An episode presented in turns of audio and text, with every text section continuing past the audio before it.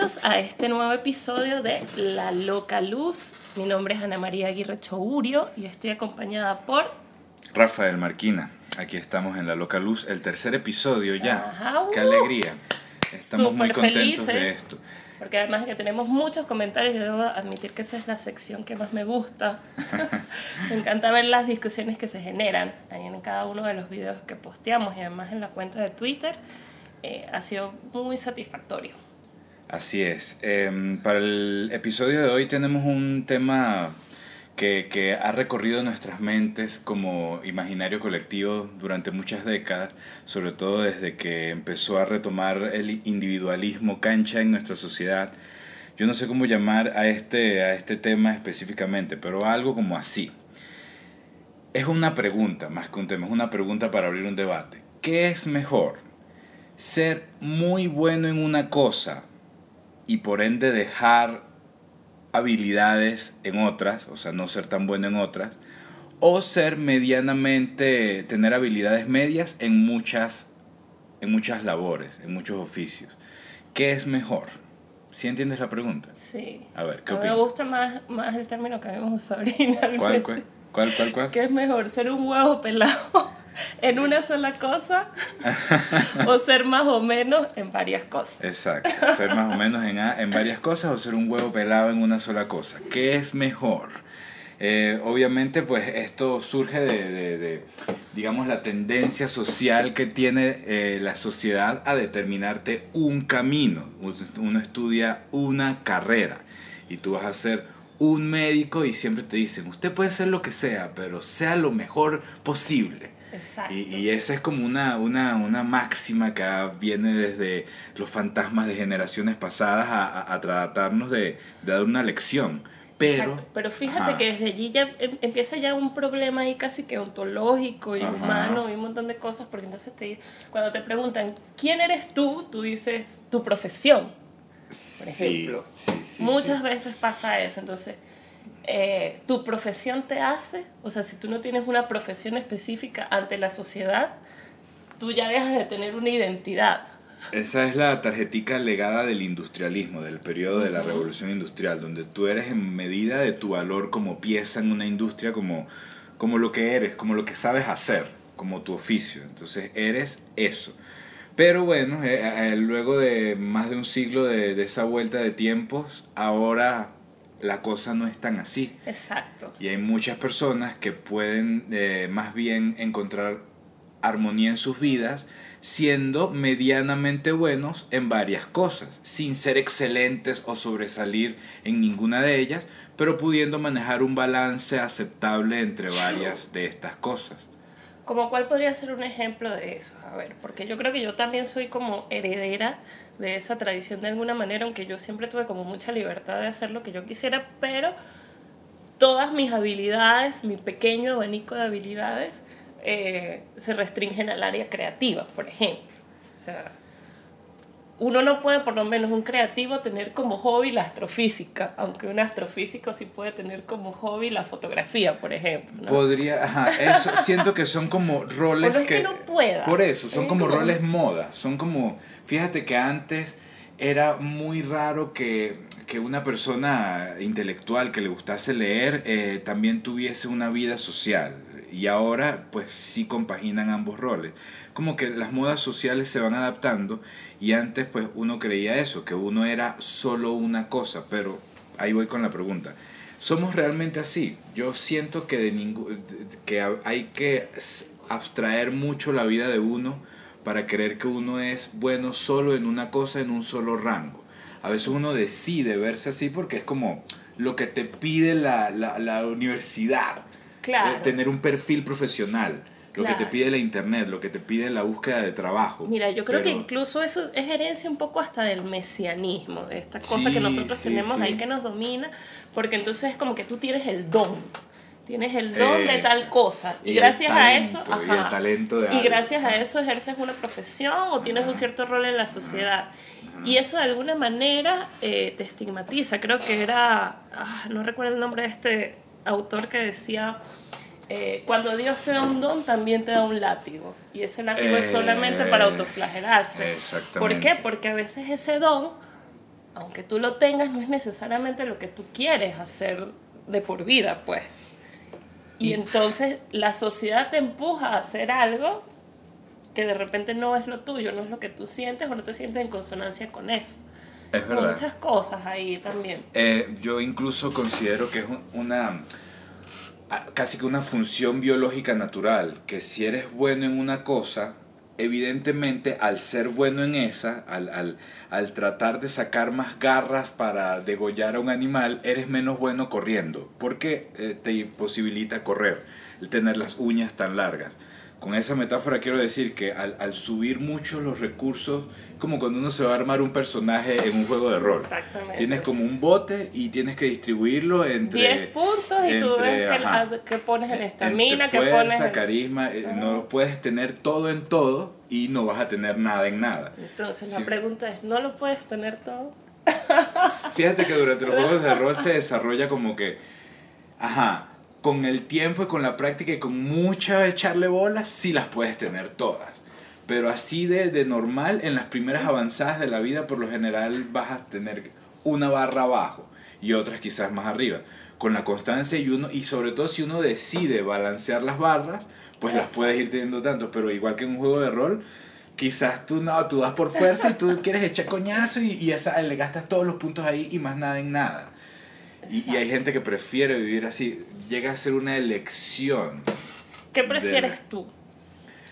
Yo creo que, que, que a ver, me contradigo ahora en ¿Ves? creer que, en creer que es una que elección. es una elección difícil, Porque porque, no es como, una elección. imagínate que tuvieras las dos pildoritas como en Matrix, Ajá, por ajá. ejemplo, que quieres ser el huevo pelado de la vida en tal cosa o ser el medio medio en todas las cosas que te gustaría hacer durante tu vida. Yo creo que fe- ves, ahora lo- cuando me hiciste la pregunta de qué prefiero, me di cuenta de que llega a ser que no es algo que uno prefiera, no es una elección de A uno. ver. Es una es la respuesta al ambiente donde estás. Ok. El ambiente donde estás, creo, esto es la teoría que estoy sacando ahorita, Ajá. determina, con, bajo una combinación también de tu personalidad, si tú eliges ser una estrella en una cosa o un medio en varias. Porque puede que la- el grupo en donde estés necesite un superestrella que vaya y meta el gol, pero puede que el equipo donde estés necesite un mediocampista que se pueda mover para allá y para atrás y para atrás.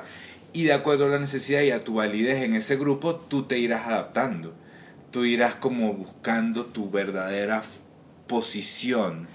Claro, pero también entonces ahí queda otro hueco también, porque hasta qué punto eso te daría a ti satisfacción como ser Ah, humano. Esa es la gran pregunta. Porque entonces puedes llevar un rush de dejarte moldear por la sociedad, por la familia, por tu pareja, por lo que sea, y vas a llegar a un punto que vas a caer en un hueco enorme donde lo vas a, a sacar por algún lado. Y normalmente esos lados no son positivos. Es tener una rienda en cada lado, definitivamente, para que el caballo vaya derecho, porque si no, eso, no puedes pretender que, que la sociedad te dicte todo, que el grupo te dicte Ujú. lo que eres, y tampoco puedes pretender tú ser un, un, un Hitler ante la sociedad y decirles a ellos qué es lo que tienen que aceptar de ti. Hitler era dictador y pintor frustrado. Mira, mira, sí, será que hay siempre una conexión. Puede mira, ser, ¿ves? ¿ves? ¿Cómo la es eso? frustración. ¿Cómo pudo Bueno, Hitler ser pintor? Ahí es donde dice... Hitler fue pintor y además pintó unos cuadros bellísimos. Ajá. Está por ahí por internet. Y él no lo aceptaron en la academia de no sé qué tal. Bueno, esa es como la, la leyenda urbana, pero sí es así. Este, y bueno, a raíz de eso se fue por otros lados, pues. Sacó su venta creativa en, bueno, en lo que ya todos sabemos. Podríamos decir que él es el humano que mejor ha obrado en eso de ser dictador, de ser autoritario. Además que fíjate... Él es el que más arriba ha llevado esa barra. Sí, Eso eh, como lo dejan las demás, en amor, en Claro, pero fíjate que además él tomó ese lado creativo frustrado y es además creo la mejor maquinaria de propaganda que ha existido en la humanidad. Exacto, exacto, O sea, es exacto. la mejor, que incluso se fue por todas las artes, la promoción del cine. Exacto. En el nazismo es una cosa Ten- increíble. Tenía una conciencia mediática como nadie la Sí. había tenido, ningún gobernante De la había tenido. comunicación. Una conciencia al comunicacional. final era eso, o sea, comunicación. Y que fue a la par de sus tiempos, pues fue con la invención de todas estas tecnologías, la radio, la televisión, que él se fue como metiendo en eso sin que se le resbalara, pues, o sea, la Exacto. tenía, la sabía que era importante. Por eso, eh, eh, eh, Entonces hay- pienso que, fíjate eso también, eh, ya que estamos hablando un poco de Hitler, que esa, por lo que tú dices, eso de tener una rienda en cada lado, fíjate, a lo mejor centrarse mucho en ser el huevo pelado en una sola cosa, eh, te ofusca y no te deja ver como todo lo que está en la sociedad y en lo que tú también tienes que tener cierta responsabilidad y cierta cosa. O yo creo que los mejores ejemplos de eso, de esa gente que se centra mucho en sus objetivos, son los villanos. Siempre están mucho más claros, porque el héroe, vamos hablando un poco de narrativa, el héroe siempre pierde un poco por dejarse llevar por las cosas que tiene que sacrificar en pro de la sociedad. El villano no, el villano va para adelante. Y creo que por eso también muchas veces nos identificamos más con los villanos, porque quisiéramos ser así de consecuentes o así de fundamentosos sí, eh, con, los objetivos que, ajá, con los objetivos que tenemos. De hecho, también lo relaciono con las estrellas de cine o de deporte, que, a los, sobre todo los que llegan a ser los mejores. Eh, eh, bailan muy paralelos con esa noción de villano también, de, con, con, la noción de ser el, que se aísla por estar allá en la cima y, y, y incluso con los dioses. Se llega a ver esta, esta cualidad de, de terminarlos, de ver como aquellas personas que se distanciaron tanto de la mundanidad, entran llegar tan arriba en la barra, que bueno, pueden ser unos huevos, pero han perdido la conexión con la base y eso ya es todas las personas que se consideran huevos en algo sufren de eso, de que se aislaron, de que se alejaron de la masa. Sí, pero exacto, es, es, es, muy loco porque es muy difícil eh, determinar eso sin, sin caer en moralismos de repente. O sea, yo siempre he pensado que los dueños del mundo es la gente que le echa bolas y tal, entonces el que uno dice, con el respeto de todos nuestros oyentes, el mamá huevo aquel, la pajú aquella, porque hay gente que está enfocada en sus objetivos y ya. Incluso sacrifica eh, familia, amigos, pareja, todo lo que sea en pro de su objetivo. Y yo no sé hasta qué punto, antes yo lo veía eso como algo terrible, me parecía espantoso. Sí pero, pero ya no tanto. la experiencia, los fracasos, la vejez. Exacto, me ha hecho pensar y que, oye, pero si yo fuera un poquito más menos eh, conciliador. Exacto. Más antipático, más coño madre. O sea, sí, un poco, pero es. un poquito. ¿Cómo está ese dimmer? Hay que ver qué tan calibrado está ese Una calibración, tampoco es irse de boca y ser exacto. Exacto. Creo que muy poca gente logra como esa esa perfección eh, de llegar hasta allá y conservar el, carisma humano y el calor humano y la solidaridad. Este, también, porque sobre todo porque esas personas las vemos desde muy lejos. Este, yo por lo menos creo que no conozco directamente si alguien que yo era un pana mío, eh, que tenga como, que sea un huevo pelado en tal cosa solamente, no tengo como ese ejemplo, así que además sea un maldito que se enfocó 30 años en llegar hasta allá así y no le paró nada, no, no tengo como un ejemplo directo, para mí todos son como ya más referenciales. Quizás eso, en nuestro entorno, pues tenemos que, nos relacionamos con individuos cuya característica de que seas bueno solo en una cosa no les es funcional. Entonces aquí en Venezuela, sobre todo, tenemos que ser buenos en varias cosas si queremos sortear todas las mareas que llegan. Que fíjate, siento que, que, que, volviendo a, como todos los temas que se revuelven un poco con la sociopolítica que, y la biología que nos rodea, em, en, en, Venezuela esa situación de éxodo del que se va y el que se queda se, está muy relacionada creo con esa cualidad de ser muy bueno en una cosa o estar muy enfocado en una sola meta o en un objetivo y aquellas personas que más bien saben navegar entre varias cosas y, y, y, como que esperan a que más bien las circunstancias dictaminen a qué puertas se tienen que meter. Y, ahí son creo buenos que marineros. son buenas personas que sortean, las, hay otros que son más directos, pues que son personas que, que, se montan en el avión línea recta de aquí para allá y que no pueden soportar que, que, nuestro sistema sociopolítico completo sea una deriva constante. Mientras que hay otras personas que viven quizás en esos ambientes mejor. Son personas más bien que no necesitan una dirección. No es tanto que sean buenos en, en, en, en, en varias cosas, sino que no van pendientes de algo tan fijo como los demás. Y entonces aprenden a, de repente se meten en un curso de, de, de, ballet y son buenísimos. Y después hacen una repostería los siguientes tres meses y ahí les fue bien y conocieron unas panas, pero lo abandonaron. Después se metieron en un curso de inglés, aprendieron hasta medio libro y bien y conocieron a otra gente y, ajá, y esa gente... ¿Ves cómo, cómo si se cosecha de alguna manera de esa manera? Claro, porque también tiene que ver mucho eso. Hay como un equilibrio entre la satisfacción personal y eh, el éxito que te exige la sociedad. Ajá, Entonces ese también es un tema enorme. ¿Qué significa el éxito? Porque por lo menos, o sea, puede ser que lo que signifique para mí no sea lo mismo que signifique para ti ni para quien nos esté escuchando. Esa es una gran pregunta. ¿Qué es el éxito? Nos lo pueden escribir en los comentarios de aquí del tercer capítulo de La Loca Luz, identificando. ¿Qué significa para ustedes el éxito? Porque por lo menos para mí es algo que yo creo que varía hasta cada año. Ajá, o sea, es algo que va variando, va variando. Con cada época de la vida. Yo pensaba a los 13 años ser exitoso, ser como Carrie Bradshaw en Nueva York, City. Pero ya casada con Vicky y tal, y yo me imaginaba así a los, no sé, a los 28 años. Sí, sí. A los 28 años para mí el éxito era otra cosa. Tener, eh, ser una licenciada, qué sé yo, hacer otro montón de cosas.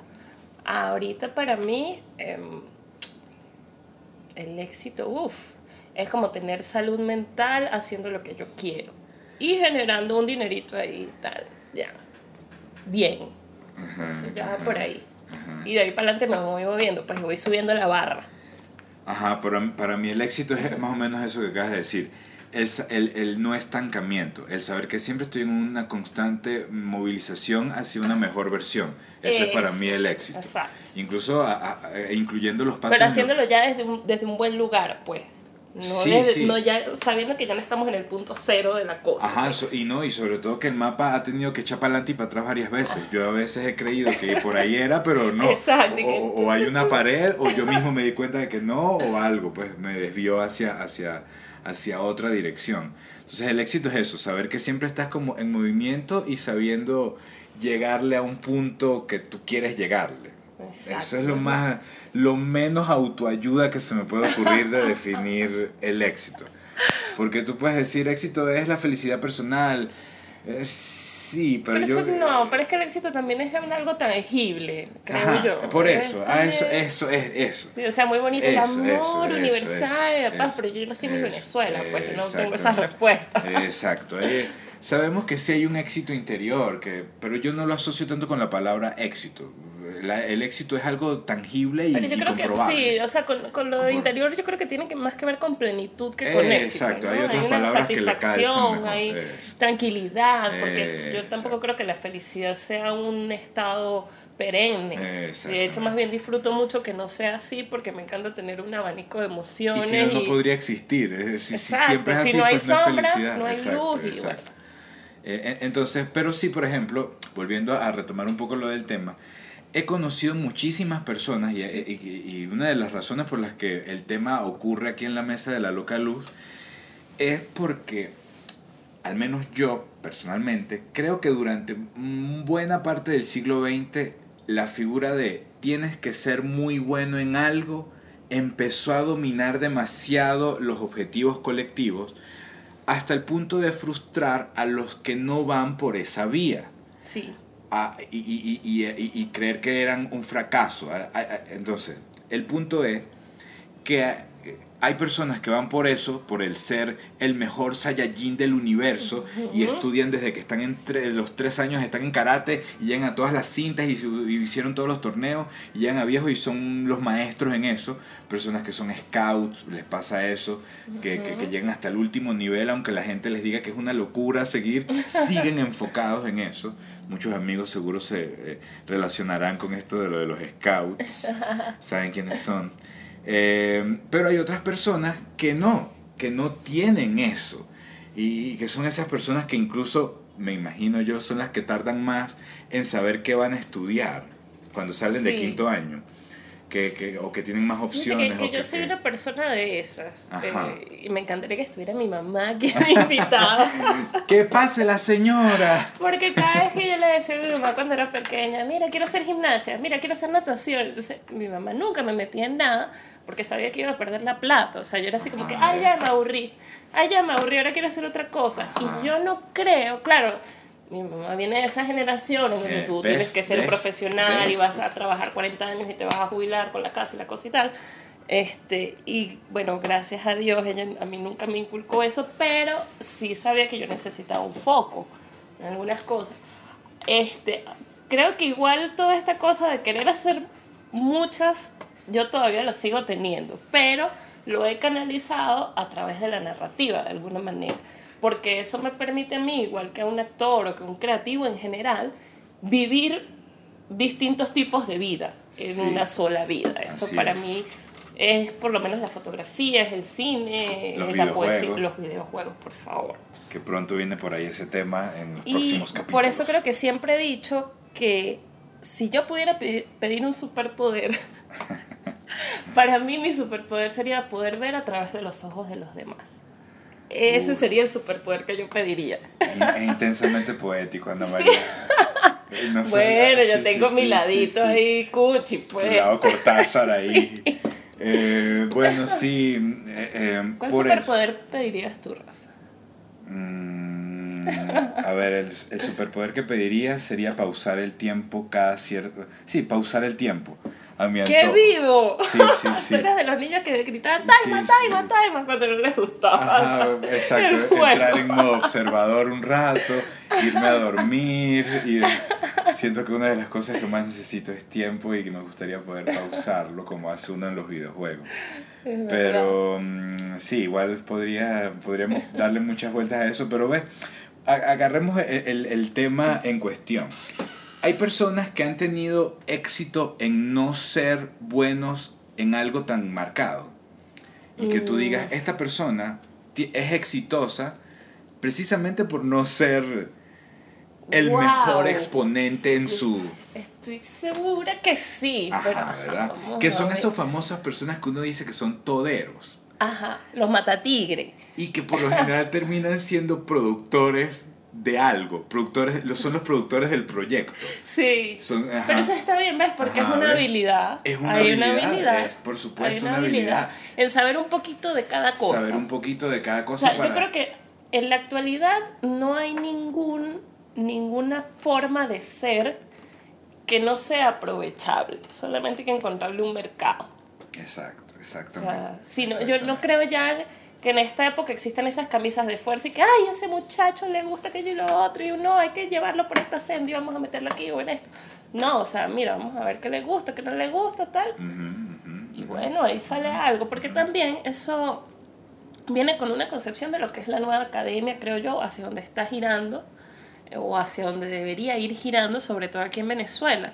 Este, yo soy partidaria de que por lo menos los títulos universitarios en unos 20, 30 años van a carecer de mucho sentido si tu educación no complementa diferentes áreas. Exacto. Es decir, si tú eres un ingeniero que de repente no sabe de economía o incluso de áreas creativas, Exacto. creo que no vas a tener tanto campo de trabajo. Igual en cualquier área, incluso Igual en cualquier área. este, un doctor en derecho o incluso un médico. O Fíjate sea, que el propio concepto de la carrera está Ajá. empezando a caer por sí mismo, porque uno ya sabe que eso es infuncional. Antes sí, antes tú tenías que ser reconocido como el médico. claro, imagínate si Y tú no tenías ese título tu pegado en la pared. Exacto, y esa, y esa era tu única vía de camino, por eso se llamaba la carrera. Y todo lo que tú tenías que hacer era ganar y, y validarte a ti mismo en la sociedad a través de, esa, de ese nombramiento. Cada vez esas estructuras empiezan a tambalearse más. Y ahí vuelve, por, por eso el tema me parece que, que se mete en grietas más allá de lo que aparentemente son. Hay personas que ya, eso, valoran tener diferentes temporadas en sus vidas, donde a veces pueden dedicarse al mundo empresarial, otras veces al, al autodescubrimiento, otras veces están arreglando carros de manera eh, voluntaria, otras veces están ayudando a, a- a personas mayores. Y eso les da una satisfacción, porque se mueven así y porque las vidas los han llevado por ese estilo. Yo he conocido a muchas personas que creo que son exitosísimos, pero eso son desconocidos. Son También. exitosos en su anonimato, de alguna manera. Exacto. Pero en- ves que el éxito no significa el no es, reconocimiento eh, mundial a ese es el tampoco. punto al que vamos, que hay éxito que es Exacto. anónimo, que es el éxito que se dispersa entre varias cosas, en varias labores, no en el principio, en, en el, en, el, en el principal de la foto, sino en el que sale detrás y ha salido detrás en varios equipos. Exacto. Eh, eso creo que, que es algo que, que hay que empezar a traer a la, a la conversación de las familias y del entendimiento entre nuestros miembros y grupos familiares, valorar nuestras instituciones y esas personas. Yo, por ejemplo, creo que los bedeles, los conserjes, esas personas que saben, que tienen que saber arreglarte una tubería, abrir, eh, cambiar un bombillo, ver dónde parar el carro, Exacto. este, saber quiénes son todos los nombres de todos los fulanos, estar pendientes de si llega el gas, este, eh, ese tipo de cosas que tienen que tener varias habilidades en nivel medio, porque le requiere... Que son totalmente necesarios. Son imprescindibles realmente en la sociedad. Exactamente. Sí, entonces, wow, no hay realmente, creo que, o por lo menos en este punto, no podríamos definir, yo por lo menos no puedo definir si es mejor ser una cosa o la otra. Para ti misma en tu vida. Para mí, yo no voy a hablar de los demás. Ok, claro, sí, ya, ya quedó claro que es imposible hablar de los demás en este sí. tema. Este, pero sí, yo creo que también hay como una, una habilidad tal vez em, primigenia allí, que de repente es la que se esté formando más duro, siempre vas a tener como Sí. este, más inclinaciones hacia algo, pero tener otras vertientes que incluso la amplíen Exacto. este, o la complementen. Que era lo que como- decías ahorita de las artes, que uno va por el Exacto. lado artístico de algo, no específicamente una cosa, pero sí Exacto. hay una zona que, que es, digamos, el color de tu alma, pues, tu Exacto. querencia. Ay, después dices que la Sí, poética sí, soy sí, yo. yo sabía que me ibas a decir eso, lo sabía, cuando, cuando lo dije vi tu cara y dije, me, me la va a lanzar. Todo- Pero es verdad, todo es fácil. verdad, es verdad, es verdad. Pero es bueno, ves, todos tenemos algo de eso, o sea, Ajá. y no está mal, no hay que avergonzarse, si se puede hacer bullying, por supuesto, verdad. Exacto. pero es importante y también más, más a mi favor, es decir, sí, más para mi punto. A medida que todo se vaya automatizando, todas las áreas se van a ir automatizando, bueno, incluso aquí en, en el comunismo, el mundo apunta a eso, entonces tu única habilidad realmente en el futuro va, a po- va a ser poder conservar eh, valores humanos que puedas transmitir, porque lo demás en algún momento lo van a hacer las máquinas. Evidentemente yo soy fan de Isaac Asimov, que es un huevo pelado en varias cosas, científico y además un narrador increíble. Y sí, y por eso me encanta también su narrativa. ¿Por qué? Porque toda su eh, creación de ciencia ficción está basada en eh, preceptos científicos, en lo que se llama el hard science, science fiction. Entonces sí creo en eso, en que todo se va a ir automatizando y preservar sobre todo las áreas creativas es lo que te va a hacer una pieza valiosa en el futuro. Tal vez para mi generación no, pero para mis sobrinos, este, para los hijos de mis amigos, para todo esto sí va a tener que ser importante eso, creo yo. Saber encontrar el valor humano sí, y integrar y- y eso a- a tu- sí. integrar eso a tu labor, sea cual sea, porque la automatización de la- del oficio va a ser hecho por otros, hecho por máquinas, por procesos autómatas. Eh, ahorita que mencionas eso de lo de lo científico y, y Asimov, creo que hay que mencionar en, en un programa dedicado a, a las personas que son muy buenas en algo o, o, o en, o medianamente en todo, a Leonardo da Vinci, Por que lo supuesto. mencionábamos tras cámaras porque, bueno, él puede ser quizás el ser humano que... El hombre del renacimiento. el hombre del renacimiento, el hombre, un hombre que simboliza la loca luz Exacto. que es el símbolo de la loca luz, fue el pri- eh, uno de los primeros eh, eh, eh, anfitriones que tuvo el programa La Loca Luz. Exacto. Y, y, y lo pasaba a través de ilustraciones, en plazas, en, eh, y eso. Una persona que pudo destacar en tantos ámbitos de manera alta en muchos. Digamos, es, lo- eh, eh, es algo que se sale de esta bipolaridad de la que está tratando de hablar el programa, sino que es alguien que en varios renglones y quizás renglones diferentes ha tenido mucho, mucho renombre y mucha arte, importancia. en las ciencias, En ingeniería, arquitectura. anatomía, Seguramente cocinaba divino también. biología, Exacto. Eh, y limpiaba la casa. en varias artes, en la pintura, en la escultura. Entonces, esas personas, que, que pues, no solo él, eh, varias personas en el Renacimiento empezaron No, a... existen muchos, de hecho desde los griegos, Ajá. o sea, bueno, los filósofos, incluso Aristóteles, Platón, toda esa gente también, eh, o sea, hacían muchas cosas.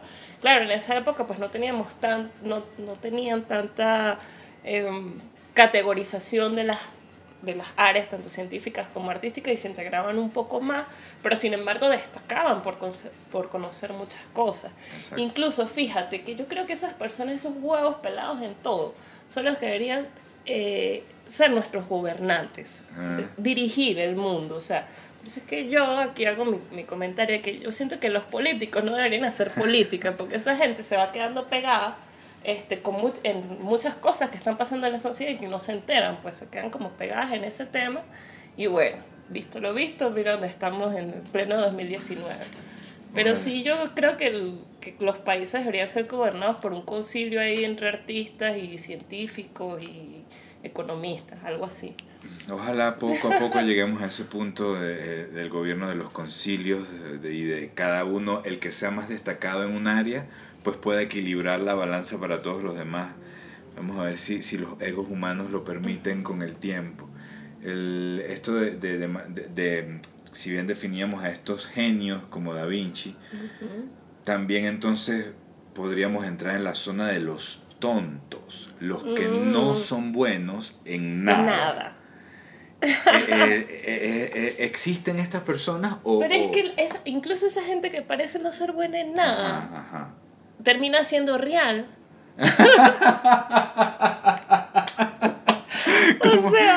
o sea, Eh, un o ejemplo sea, de que yo me puedo, me puedo estar echando un tobito de tal encima, pero fíjate, o sea, la camada de los youtubers, por Ajá, ejemplo, ajá, ajá. tema álgido, ¿no? Porque nosotros, pues, de alguna manera estamos ahí chiquititos, pero estamos ahí. Pero fíjate la gran cantidad de gente que no sabe hacer realmente nada, que solamente da una opinión escueta, tal vez en internet, y gracias a la viralidad, ¿sabes? Hacen dinero. Otro ejemplo, vamos a ponernos con, con la cultura pop, eh, las Kardashian. Es una gente que realmente lo que sabe es hacer plata, ¿sabes? Entonces, o sea, porque no, no hay nada resaltante, eh, bueno, además de sus traseros, evidentemente. Sí, por eso, ahí voy, ahí voy. Y, y- y retomo el ejemplo, Este- lo, lo- lo conversaba en estos días en algo parecido a las Kardashian. Y por eso, es tan relativo a ser genio y ser tonto, son dos bordes que se pueden tocar de un mismo círculo. pues. Claro. Em, cuando, men- no eran las Kardashians, pero mencionábamos en, en esa conversación a, a la gente de Jersey Shore. Por que, ejemplo. que son como estos arquetipos de personas superficiales, banales, inmediatas, con, con Ujú. poco nivel intelectual o desarrollo argumentativo, sino que van por lo Exacto. inmediato y por el placer inmediato. Ujú. Y uno podría decir, ¿cómo es posible que estas personas, que podrían caer dentro de la categoría tonto, Ajá. ganen plata, así como Yes. ahí están. Y ahí es donde yo contraargumento que no son pueden ser eh, eh, no O sea, pueden ser que- es que catalogados además- como tontos absolutamente porque son muy buenos en algo, son muy buenos en ser los ahí en- peores. En, un concepto que ese es un tema para otro episodio de lo bueno y lo malo, Por el bien y el por mal. eso, O sea, por eso. ¿cómo Son podemos...? muy buenos en ser los peores, de alguna manera, y para eso, para no Exacto. caer en esa, en esa isla que sería Pero otro es que ni programa. siquiera en ser los peores, sino en ser mediocres. Eh, O en, en asociarse con ese símbolo, pues así como las Kardashian son las mejores en son las peores al ser las mejores en asociarse Con la mujer más eh, americanamente eh, producida, eh, con el Sí. culo, con las tetas, con el tipo que tiene real, siendo capaz de cumplir cualquiera de sus caprichos y de vivir una vida de fama hollywoodense, que es el arquetipo americano Claro, el de American éxito. Dream tal. Entonces surge Pero- ella como esa, ¿en qué, simbo- ¿en qué es buena? En simbolizar eso. Volvemos con el Pues. punto de que, de que incluso por eso los tontos tendrían ese valor, porque uno, uno, uno, no va, uno no va recorriendo las cosas simplemente porque están, sino porque tienen un valor. Entonces, el valor de ser tonto o de ser genio es útil a la sociedad y muchas veces eh, recuerdo que mi mamá siempre me echaba un cuento de que había un emperador romano que se salvó por ser tonto, que era Claudio, creo que era, si no me equivoco. Hubo una serie muy famosa que, se llamó Yo Claudio. Ese emperador se salvó, no me acuerdo ya de qué hecho específicamente, pero se salvó al hacerse el tonto. Al, al, al pretender que él no tenía idea de lo que estaba pasando y en ese momento pues al tonto, como no maneja información, no es un peligro. Lo dejan ahí. Y puede ser. salva. Eso, eso puede ser éxito en un ambiente. Claro, y es que en muchas sociedades ser inteligente es riesgoso. Exactamente. Creo que en todas las sociedades realmente. en todas las sociedades. Este, y gracias a eso también surgen mucho las conspiranoias claro, también. Claro, el más exitoso es súper conspiranoico y siempre cree que lo van a matar. Siempre cree que van por él. el que es más tonto vive más relajado porque sabe que nadie lo... Eh, ¿Cómo es? Ignorance is a bliss, dice un dicho en inglés. Eso vale. Fíjate, también por lo menos hay un relato venezolano clásico que creo que es uno de mis favoritos, que es el del diente roto. Ajá, claro. que es el del niño, spoiler alert, no es ningún spoiler porque todo el mundo tiene que haber leído eso en primaria. exacto. un niño que le cae un guijarro y le parte un diente y el chamito se empieza a dar con la lengua y todo el mundo piensa que el chamo es un filósofo y todo el mundo está esperando todo el tiempo que el chamo suelte la palabra que los va a salvar. Imagínate todos los arquetipos que entran ahí, el mesianismo, la sociedad, todo esto. Y el chamo llega a ser presidente solamente por estar rascándose el diente ahí con la lengua, el huequito del, del diente. ¿Ves? Eso es un símbolo, pues, y que además representa incluso nuestra historia política, creo que... El traje, el, traje nuevo del emperador, el, emperador, está emperador. Desnudo, el, emperador está desnudo, y, y, y eso, pues el, el, tonto y el genio se bandean esos dos extremos, dentro de ellos, en la cancha verdadera de juego, existimos como las personas normales, que lo que estamos es moviendo la barra entre ser muy bueno en algo, pero a la vez ser muy tonto en otras para que tu zona de seguridad sea más amplia. Si ves, eh, de alguna manera creo que todos jugamos a eso. Por ejemplo, de alguna manera los que estamos muy en la zona del arte y enfocamos nuestros sentidos al arte, descuidamos algunos, no digo que todos, descuidamos la zona de, de, los deportes o la zona de la sociabilidad o la zona del aire libre. Eh, y, y, y, sabemos que quizás meter todo y ser y tener todos esos ámbitos bien cuesta. Es pues, que como lo que tú decías, yo creo que lo que muchas veces te puede impedir tenerlo todo realmente es que nada más tenemos 24 horas en el día. exactamente. Que hay una cantidad de tiempo limitada. Somos limitados. Creo que para tenerlo todo lo que tienes es que empezar por dormir menos. Ajá, ¿eh? ¿ves? Pero entonces, ¿hasta qué edad el cuerpo te permite eso? Ajá. Porque entonces, si tienes 20 años donde tú puedes dormir dos horas al día y el otro día amanece fino, dale. Yo hasta ya no puedo. ¿ves? Hay, hay, gente que sacrifica, por ejemplo, dinero por comodidad. Ese cambio es súper visible en la sociedad. Que, ok, yo no voy a ganar tanto dinero, no me voy a comprar el último carro, el último viaje, el último tal, pero yo estoy tranquilo. Y estoy en la casa, relajado. para muchos eso significa que no eres una persona exitosa, por pero ejemplo, para, pero, pero para ti. Para esa misma persona, sí. Y, y, eso, pues, debemos aprenderlo a comprender todos de alguna manera. Em, no sé si tienes algo, alguna libro, serie o historia de la cultura humana que, pueda referirse a esto.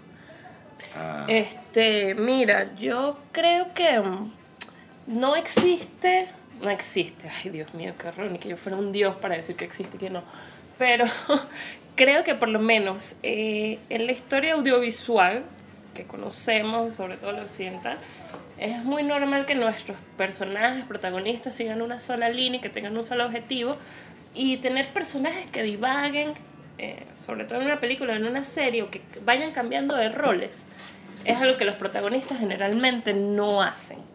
Este, por eso creo que mi, mi recomendación esta semana, más que audiovisual, es que todos busquen a Joseph Campbell. Eh, un libro que se llama El héroe de las mil caras. Yo creo que es un libro que todo el mundo tiene que leer.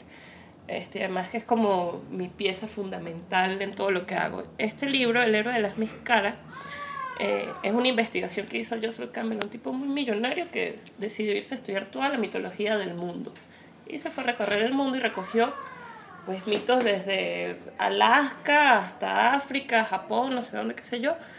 Y se dio cuenta que en esa mitología existen varios pasos que todos los seres humanos cumplimos y que a pesar de las distancias geográficas y temporales que existen, nos relacionan a todos como seres humanos. Eh, eso me parece como mucho más importante ahorita para comprendernos, que, para entender sobre todo también, porque muchos divagamos entre una cosa y otra. Sí, sí, yo, yo en este tema pues obviamente tendría que mencionar que, que, los superhéroes son un ejemplo de esto, pues, y, y, de, y del tratar de llegar muy alto en una barra, tanto que te distancies de la media, y que eso puede, eh, tú lo mencionabas al principio, lo de los villanos y los superhéroes, son personas que se enfocan en, en, en, de alguna manera en seguir un camino y que los hacen muy buenos en algo y poco buenos en lo que los demás son normal, en lo que los demás, para los demás es la normalidad, para ellos puede ser el sufrimiento. Entonces, eh, la, la, los, los, arquetipos y los, los, modelos principales de construcción de personajes de las historias de superhéroes o de, o de, o de villanos en general tiende a jugar con esta, con esta noción de ser muy bueno en algo o de no serlo eh, eh, y por ende no ser muy bueno en otra cosa. Me, me, viene a la mente pues animes, los animes fundamentales que por lo general esconden personajes que tienen un altísimo poder, como Goku, Naruto, estas personas eh, que tienen eh, eh, Kira de Dead Note, que tienen una uh -huh. altísima habilidad en algo uh -huh. y que por ende pues se les nota una deficiencia en otro lado. Hay que balancearlo, las narrativas humanas buscan balancear al héroe o al villano que tiene estas características, volviéndolo... Sí eh, por otro lado irresponsable o perezoso que, que, que, o malvado. Mira qué interesante, ahora que dices eso pienso en, en, los arquetipos de héroes y villanos y que eso, ahí siempre hay, cuando tienes una habilidad muy desarrollada tienes una carencia y los narradores son tan ratas. ¿Los qué? los narradores son tan ratas ajá, ajá. que normalmente el villano siempre tiene algunos minions o personajes que lo complementen y hagan crecer esas deficiencias para que logre equiparar la fuerza del héroe. Exactamente. O sea, estaba pensando también, hay una película que me gusta mucho, este, porque además me encanta como la identificación del villano, porque nos revela muchas cosas de nosotros mismos. Este, por lo menos Megamind, que es un protagonista y es un villano, de alguna manera. Esa película a mí me gusta muchísimo. Este, creo que el Guasón de Batman recientemente también ha tomado como mucha eh, presencia también porque es un villano con el que muchos nos identificamos porque justificamos de alguna manera sus acciones también. Mm. Este, de hecho, ya ahora van a sacar otra versión de la peli que es con Joaquín Phoenix. ¿no? Es la verdad, viene uh -huh. pronto por ahí eso. Sí, entonces, este, pero sí creo que tanto en héroes y villanos se relaciona esta cosa de esa identificación surge por, por querer nosotros también tener esa, esa meta tan clara. Que muchas veces nosotros como seres humanos promedio, por decirlo de alguna manera, no la tenemos, divagamos más, Ajá. erramos más, sufrimos más el fracaso. Exacto, y nos gusta más jugar a la, a la polaridad extrema. Por ejemplo, el que, el que le gusta eh, la música rock, pero también hace floristería al ser humano, digamos, normal, no a estos arquetipos extremos de la narrativa, le gusta tener esas variables. ¿Tú tienes alguna de esas? Mira, Ajá, la Academia de Policía. Por favor, Exacto. peliculón. O sea, la Academia de Policía nos presenta todos estos personajes. Exactamente, que además exactamente. Nosotros eso. construimos como todos esos arquetipos de lo que debe ser un policía. Y además cada uno muy tiene bueno, unas características muy, muy, muy claras. Y me acuerdo sí. de Hightower, que era el tipo que le encantaba la floristería. Entonces era un negro altísimo. Y era gigante, y pero súper fuerte. Exacto. Y el tipo le encantaba la floristería. Ajá. Y todo eso era genial. Fíjate que esto, esto que ah, de aquí, de, esta, de este roce de cosas, sale el humor, de, sale de, de ver un, a una persona gigante y súper viril que le gusta la, flor, la floristería. Y así, la Academia de Policía Claro, y eso juega ta- mucho también, con fíjate, ahí entra otra cosa, también eso tiene que ver con la época. De Ajá. repente para las nuevas generaciones ya eso puede ser incluso ofensivo.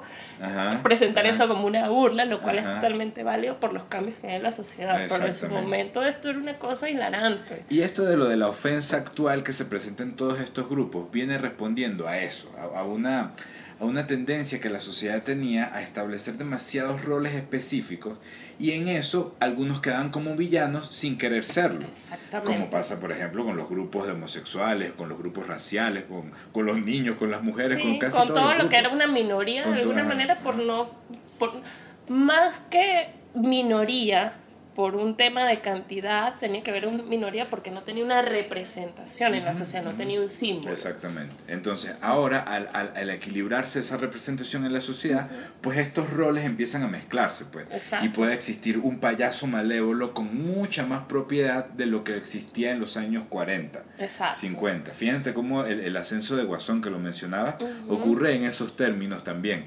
El propio ascenso de Batman, que es un villano bastante malo dentro, un héroe bastante villanesco. sí además que su único superpoder es tener plata o sea ver, eh, o sea, la validación de estos arquetipos sí van, como bien dices, con, con, con lo que la sociedad va permitiendo que tú vayas agarrando, como válido o inválido, Exacto. y como heroico o villanesco.